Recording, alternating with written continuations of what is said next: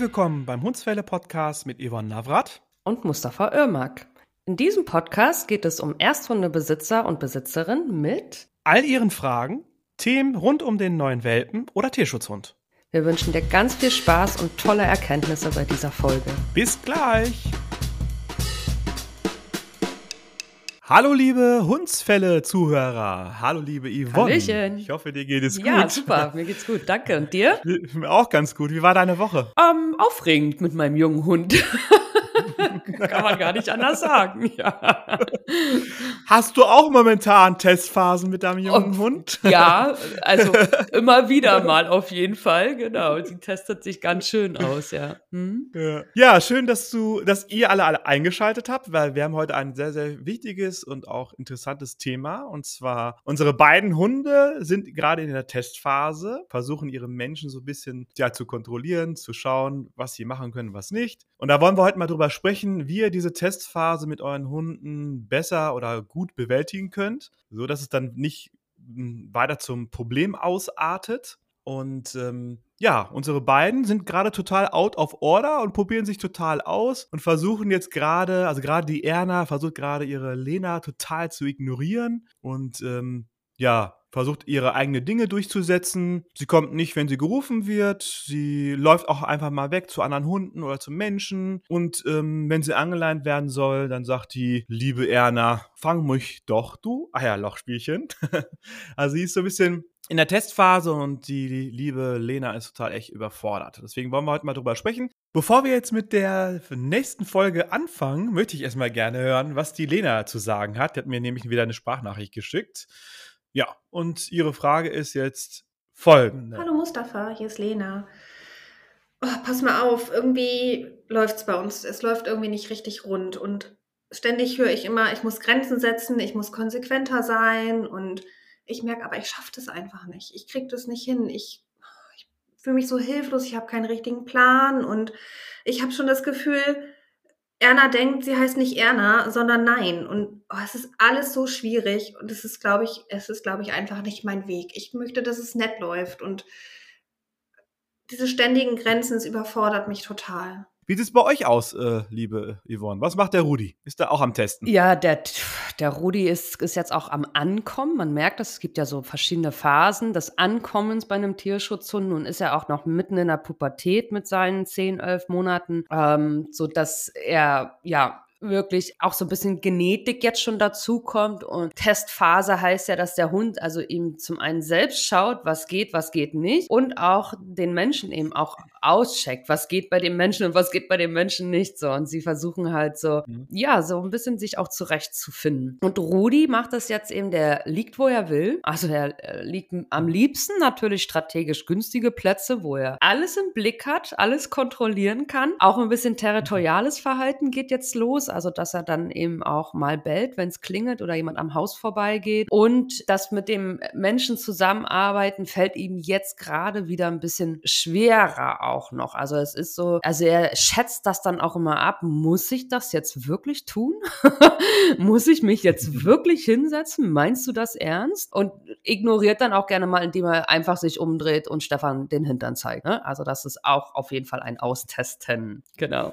Ja, deswegen sollten Hunde auch tatsächlich, ja, klare Grenzen kennenlernen. Die sollen wissen, wer ihm den Weg zeigt. Sonst verlieren sie sich und übernehmen ganz schnell Aufgaben. Hast du ja auch gerade gesehen oder gerade gesagt, ihr liebe Yvonne, dass Rudi momentan sein Haus bewachen möchte. Mhm. Zwischendurch auch mal, ja, bellt oder knurrt, wenn mhm. jemand nach Hause mhm. kommt. Und das sind halt dann so Aufgaben, die die meisten Hunde dann halt dann gerne bewerkstelligen wollen, aber vom Typ her nicht können. Mhm. Und deshalb brauchen sie auf jeden Fall ihren Menschen, der mit ihnen auch ganz klar ihren Status klärt. Das heißt, Hunde brauchen ja einen Sozialpartner, der ganz klar ihnen vermittelt, wer Dinge hier in dem sozialen Gefüge, ja, Dinge entscheiden darf. Ja. Und da ist es ganz wichtig, dass man da von vornherein gleich, also das heißt, wir setzen ja immer Klärung des sozialen Status immer mit Dominanz in Verbindung oder mit Härte, was es ja gar nicht so ist, sondern es halt geht einfach mit, mit äh, ausgewogenen oder respektvollen ja, Beziehungen, dass der Hund wirklich mich ernst nimmt und auch ganz genau weiß, wo er befindet befindet er sich gerade? In welcher Statusfolge ist er gerade da? Genau, also man muss sich das so vorstellen, dass wir ja, also die Hunde sind ja sehr soziale Lebewesen. Der Wolf lebt in einer sozialen Gruppe oder im sozialen Familienverband, das Rudel. Und wir Mhm. Menschen ergeben mit unseren Hunden zusammen ja auch eine soziale Gruppe. Also deshalb lehnen wir auch so gerne mit unseren Hunden zusammen, weil das, weil sie von den sozialen Strukturen unseren sozialen Strukturen sehr ähnlich sind. Und da geht das eben nicht darum, irgendwie eine hierarchische Hackordnung hier herzustellen. Also du bist ganz unten, ich bin ganz oben, ich bin der Chef. Also hier, ne, so dass man das von oben nach unten projiziert, sondern ich betrachte das immer wirklich auch wie in einem Familienverband, also auch mit Kindern. Natürlich darf der Hund mal auch seine Meinung sagen und der darf auch mal Nein sagen. Mhm. Nur wenn es, sobald es auch um die Sicherheit des Hundes geht, treffe ich die Entscheidung, weil ich es einfach vielleicht viel besser vorausschauen kann oder, oder anders formuliert, alles, was ich entscheide, dient auch zum Wohle des Hundes halt. Ne? Das so, also das, deswegen Entscheidungsträger und auch Wegweiser. Und es ist für die Hunde einfacher, wenn sie jemand folgen können, der sich auskennt, der klar ist, der weiß, wo es lang geht, als dass sie selbst überlegen müssen, ah, muss ich jetzt nach rechts oder nach links gehen? Wo ist nochmal dieses, wo ist jenes? Wie muss ich nochmal in welchen Situationen wie verhalten? Sondern ich sage ihnen das einfach, wie sie sich da verhalten sollen. Und dann sagen die, ah ja, okay, super, mein Mensch übernimmt alles, alles klar, das ist toll. Die meisten Hunde wollen ja auch von ihrem Menschen geführt Ja. werden. Also ich kenne ganz viele, auch gerade bei mir im Training, dass die halt dann mit der Nichtführung vom Menschen eher überfordert sind und auch ganz schnell leider falsche Entscheidungen treffen. Und deshalb ist es ganz wichtig, also falls ihr momentan Schwierigkeiten mit eurem Hund habt, mit dem sozialen Status, dann ist es auf jeden Fall hilfreich, einen professionellen Hundetrainer, einen Verhaltensberater hinzuziehen und da mit ihm unterstützend an diese Problematik zu arbeiten. Also falls ihr Hilfe braucht, also könnt ihr auch gerne euch bei uns melden. Das mal ein bisschen Werbung für uns, liebe Yvonne. Ja, genau.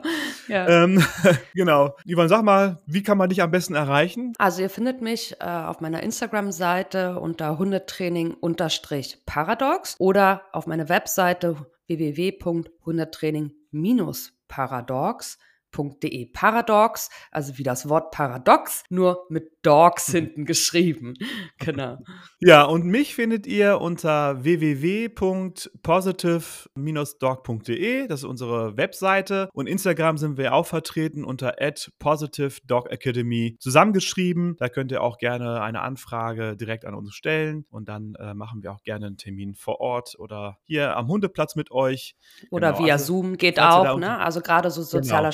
Status, da können wir auch via Zoom mit euch sprechen oder via Telefon. Das ist auch, damit starten wir beide ja jede, jedes Training. Also jedes Training, im- vor allem im Einzelcoaching-Bereich äh, oder im Problemhundebereich, starten wir immer mit der Klärung des sozialen Status, weil das die Basis ist. Also ist der soziale Status zwischen dir und deinem Hund nicht klar, nützen Mhm. dir auch die ganzen Trainingsmethoden und Trainingstipps nichts. Also können wir dir zigtausend verschiedene Varianten von Übungen zeigen. Nur wenn dein Hund dich nicht wahrnimmt und nicht ernst nimmt, wird das keine Langfristigkeit haben. Deshalb ist diese Klärung des sozialen Status so wichtig. Und deshalb ist es auch wichtig für Erna und Rudi. Einmal, weil Erna ein Welpe ist und Lena jetzt ja da die Grundbausteine legt für die Entwicklung, auch die, also die erzieherische Entwicklung von Erna. Und für Rudi ist es auch wichtig, dass er einfach Sicherheit und Halt in seiner neuen Familie findet und gar nicht so viel auch sein genetisches Talent auslebt. Sagen wir es mal so. Mhm. Mustafa, Genau. was hast du so für Ideen oder Gedanken, was wir mit den Zuhörern und Zuhörern mitgeben können, wie sie den sozialen Status von Hund und Mensch klären können? Es gibt da fünf Punkte, die wir gerne mit euch einmal kurz durchgehen wollen. Also der erste Punkt wäre auf jeden Fall, definiere erstmal ganz klar, was sind deine Regeln, was sind deine Grenzen. Also stelle klare Grenzen auf und auch Regeln und halte dich konsequent an diese Regeln oder Grenzen, damit dein Hund auch ganz genau weiß, dich auch besser. Konsequent ist ja ein ganz wichtiger Punkt.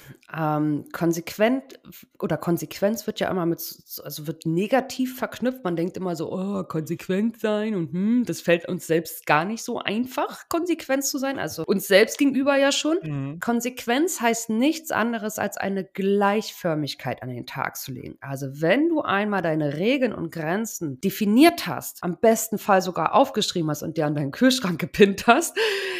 dann halte dich einfach kontinuierlich und gleichförmig daran. Das ist Konsequenz. Mhm, genau. Ja, und dann die dritte Variante, beziehungsweise der dritte Punkt ist zum Beispiel Ressourcenkontrolle. Also du sollst auf jeden Fall die Kontrolle über all deine Ressourcen, die der Hund auch wichtig findet, wie zum Beispiel Futter, Spielzeug, Aufmerksamkeit, auf jeden Fall behalten. Also wenn der Hund zum Beispiel Ressourcen Unmengen von dir bekommt, sehr viel Aufmerksamkeit, Futter, wenn, wenn er möchte, oder Spiel, wenn er zum Beispiel Spiel auf Bock hat, also Spielen mit dem Menschen machen möchte. Also solltest du auf jeden Fall da aufpassen, dass er da, dass der Hund nicht jedes Mal die Entscheidung trifft, wann er was möchte. Sondern entscheide du, wann du ihn füttern möchtest, entscheide du, wann du mit ihm spielen möchtest und wann du ihn streicheln möchtest. Also das heißt, achte immer drauf, dass du derjenige bist, der Dinge entscheidet und auch Dinge bestimmt, wann, wann ihr was ja, machen Hier ist noch ein zusammen. ganz wichtiger Faktor, gerade wenn wir über das Thema Grenzen austesten sprechen. Viele Hunde versuchen ja mit aufmerksamkeitserheischendem Verhalten ihre Ziele zu erreichen. Und gerade so bei, bei der Fütterung, Mhm. also Beispiel, du hast dir vielleicht vorgenommen, dass du deinem Hund, weiß ich, jetzt abends fütterst oder ihm fütterst, wenn du die Entscheidung triffst. Und dann fängt dein Hund an, dich zu Mhm. umgarnen oder unruhig zu werden, zu fiepen, zu jammern. Also sie machen irgendwelche Aktionen und Handlungen, dass du dann nachgibst und ihnen das Futter gibst. So, da, da darfst du aufpassen. Also triffst wirklich du die Entscheidung oder trifft der Hund die Entscheidung und er führt dich dazu, dass du denkst, du triffst die Entscheidung. Also ähm, manchmal sind die da sehr gewieft dabei und da wirklich mal drauf achten, macht dein Mhm. Hund bestimmte Handlungen, um dich in Bewegung zu bringen, um dich in die Handlung zu bringen. Dann hat dein Hund die Entscheidung Mhm. getroffen, nicht du. genau. Die Ja. passieren meist, meistens ja unbewusst, ne? Der, der Hund kommt einfach an und tut seinen Kopf auf meinem Schoß. Was Mhm, macht man mhm. automatisch? Man streichelt den Hund. Oder er steht vor dem Napf, will Futter haben und guckt einen sehr, sehr lieb an und sagt, ach guck mal, Mhm. der hat gerade Futter, äh, Hunger. Und dann muss der Hund auch sofort gefüttert werden. Oder Ja, er ja, steht vor der Klassiker, ja. Terrassentür ähm, und wartet, ja, wartet, dass ich die Tür aufmache. Und dann macht man sofort die Tür auf, weil man denkt, dass er zum Beispiel, mhm. ja, dringend muss. Aber genau, in den meisten Fällen, ja, versucht er vielleicht den Nachbarn, den ihr vielleicht vorher vor euch gehört habt, äh, anzumachen, weil er in sein ähm, Grundstück da rumläuft. Oder beziehungsweise, ähm, ja, meint, er Ja. müsste jetzt sein Grundstück bewachen. Und so passiert das super schnell, dass man da eben zum Türsteher oder Türöffner wird, und so wie der äh, Futterdosenöffner. Mhm. Und da ist immer eben die Frage, wer bewegt wen? Ne? Bewegt der Hund dich oder bewegst du deinen Hund? Also wenn du deinen Hund bewegst, dann triffst du die Entscheidung und umgedreht halt auch genau das Gegenteil dann. ähm, genau, das sind so Kleinigkeiten, da darfst du einfach Genau. mal in deinem Alltag drüber schauen. Wo bewegt dich dein Hund? Was passiert eigentlich in eurem Alltag? Wer trifft die Entscheidung und welche Entscheidungen sind das? Das ist auch ein wichtiger Faktor. Der vierte Punkt, den du unternehmen kannst, um den Status zwischen dir und deinem Hund zu klären, ist einfach auf deine Körpersprache zu achten. Also vor allem auch auf die Kommunikation zwischen dir und deinem Hund. Ne, das ist ganz häufig so, dass die Menschen gerade bei einem Welpen sich klein machen, klein machen, weil alles, der, der Hund ja so klein ist oder auch bei einem Tierschutzhund, da spielt viel Mitleid mit und dann macht man sich klein. Bleib aufrecht. Also gerade wenn du einfach deinem Hund ja auch signalisieren möchtest, dass du die Entscheidung triffst und dass du auch fähig bist, den Weg zu weisen und auch ein Entscheidungsträger sein kannst, dann sei souverän, aufrecht, mit einer ruhigen, neutralen Stimmung, also weder aufbrausend noch tief traurig, sondern einfach neutral. Und natürlich darfst du du selbst bleiben, also du musst authentisch bleiben für deinen Hund, aber versuch einfach wirklich mit viel Gelassenheit gegenüber deinem Hund zu treten. Ja, also ohne übermäßige Aufregung oder was auch immer und ihm eindeutig und klar auch mit den Signalen zu sein, die du deinem Hund gibst, also auch Kommandos, also diese Regeln und Grenzen, die wir anfangs hatten. Ne? Das ist so das ganz klar und nur ohne viel Mhm. Stimmung, einfach nur bestimmt, klar, Decke ist Decke, ohne Diskussionsspielraum. Punkt. genau.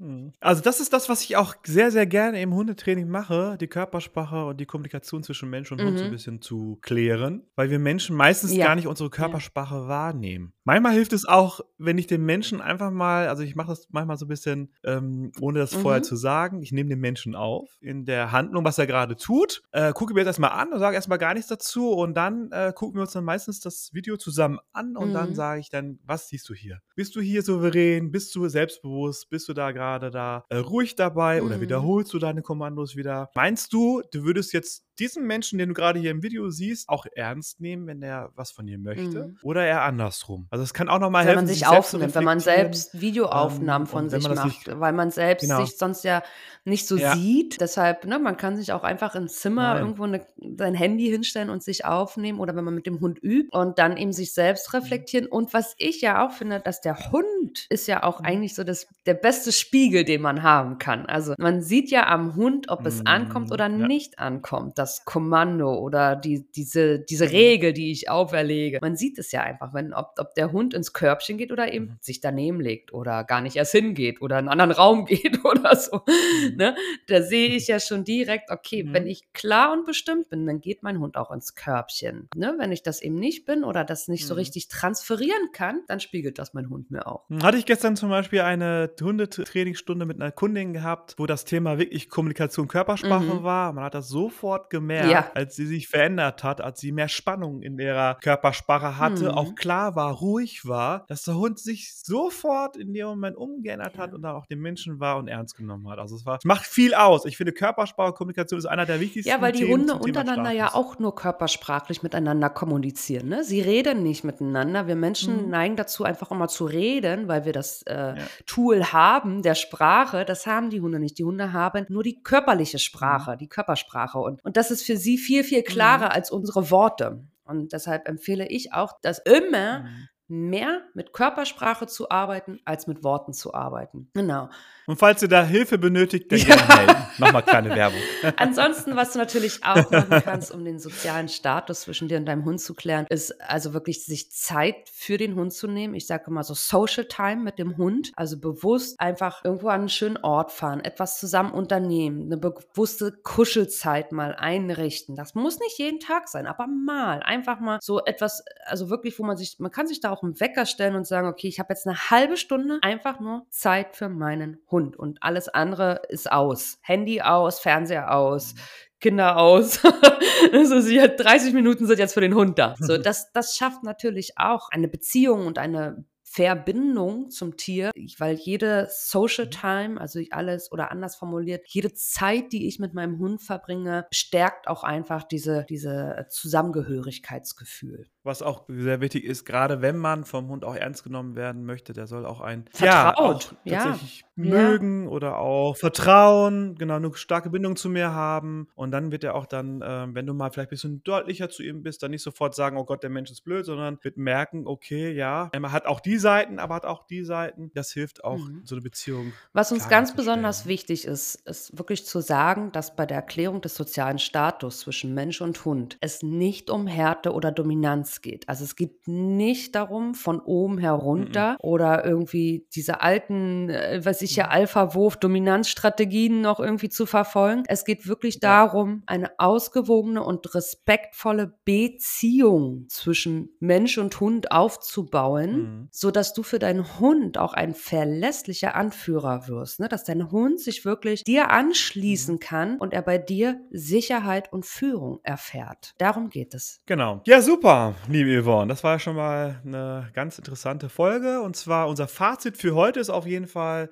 übernimm Verantwortung für das Führen. Helf deinen Hund dabei, sich einfach fallen zu lassen, um um nichts zu kümmern. Weil die meisten Hunde meinen immer, wenn sie keine Führung bekommen, sie müssen sich um alles kümmern und alles äh, übernehmen. Und triff du im Alltag die Entscheidung. Also für alles die Entscheidung. Und ähm, dann wird der Hund sich auch dann zurücknehmen und sich auch gerne von dir führen lassen. In der nächsten Woche sprechen wir einmal über die häufige Frage, was ist besser, Geschirr oder Halsband? Ich, wenn ihr da Oh ja. genau, Interessante Frage. Wenn ihr da auch Fragen zu habt oder, oder diese Frage auch im Kopf habt, äh, dann schaltet auf jeden Fall nächste Woche wieder ein.